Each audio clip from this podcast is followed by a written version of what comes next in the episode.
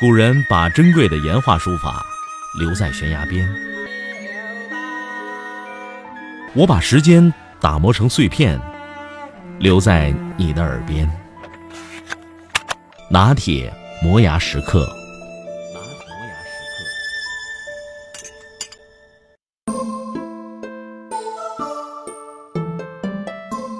大军阀张作霖，绿林出身，一生爱枪爱马爱女人，身边有一妻五妾八子六女。据说他治军严谨，治家有道。他的三姨太戴氏貌美如花，深得张作霖宠爱，连小舅子也被弄到身边做个警卫。但这小子有些不知天高地厚了。有一天，他在马路上闲逛，一时玩的兴起，竟然掏出枪。拿路灯当靶子，一阵啪啪啪的枪声响过，沈阳市一条马路上新装的电灯便一个都不剩了。这件事儿很快就被张作霖知道了，张作霖怒不可遏，立刻让卫队长将他抓了起来。人们以为张作霖只是惩戒他一番以后就将他放了，没想到张作霖下令让卫队长将他就地正法。卫队长害怕，不敢下手。张作霖啪的就给卫队长一皮鞭，从腰间拔出手枪，砰的一声，他小舅子应声倒下。这件事儿让三姨太悲愤交加，更觉得无脸见人，于是遁入空门，削发为尼。五姨太寿氏精明能干，张作霖对她也是恩爱有加。有一回，他的一位厨子倚仗他的势力，坐火车不买票，还坐了头等车厢。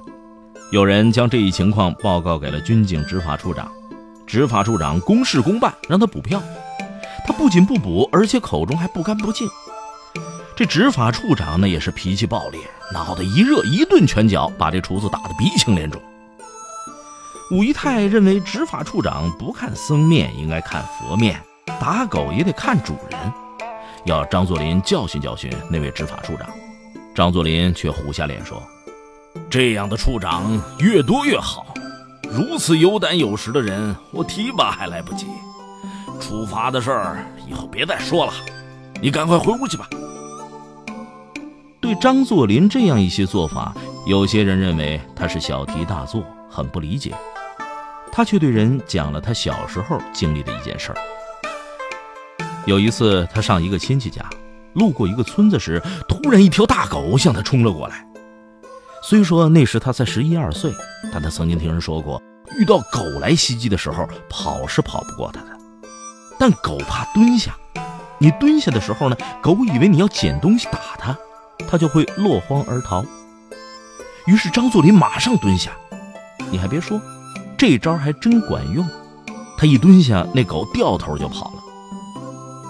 然而让他没有想到的是，他刚一站起来，那狗又呲牙咧嘴的追过来了。他又赶紧蹲下，几次以后，即便他再次蹲下，那狗也不再害怕了，竟一个猛子扑了过来。正在他吓得哇哇大叫的时候，那狗却嗷嗷哀叫着跑掉了。原来是一位过路的老大爷捡起了一块石子扔了过去，正好打在狗的一只前腿上。老人对他说：“孩子，蹲下去就要捡东西打他。”这你老不出手，这狗就看出你的破绽了。他认为你只不过是虚张声势，最终吃亏的还是你自个儿。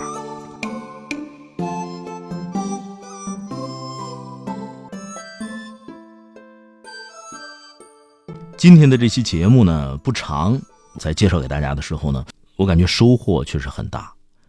张作霖在我们的脑海当中就是个大军阀啊，很粗犷。但是我们想象一下哈，这样的一个人能够统治东三省，并且后来有几次的这个直奉战争和吴佩孚交手，应该讲这不是一个简单的人物。如果我们翻开民国的历史，张作霖、张学良父子那是绝对绕不过去的人物。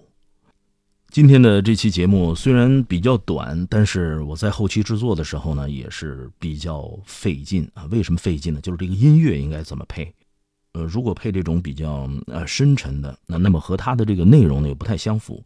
如果太俏皮的音乐呢，也不太适合。所以这个在选择音乐的时候，大概就用了两个多小时啊。虽然是几分钟的节目，但是音乐选的比较费时。希望呢这期节目呢能够给大家一点点启发，大家能够喜欢。再次谢谢大家的收听，我是拿铁。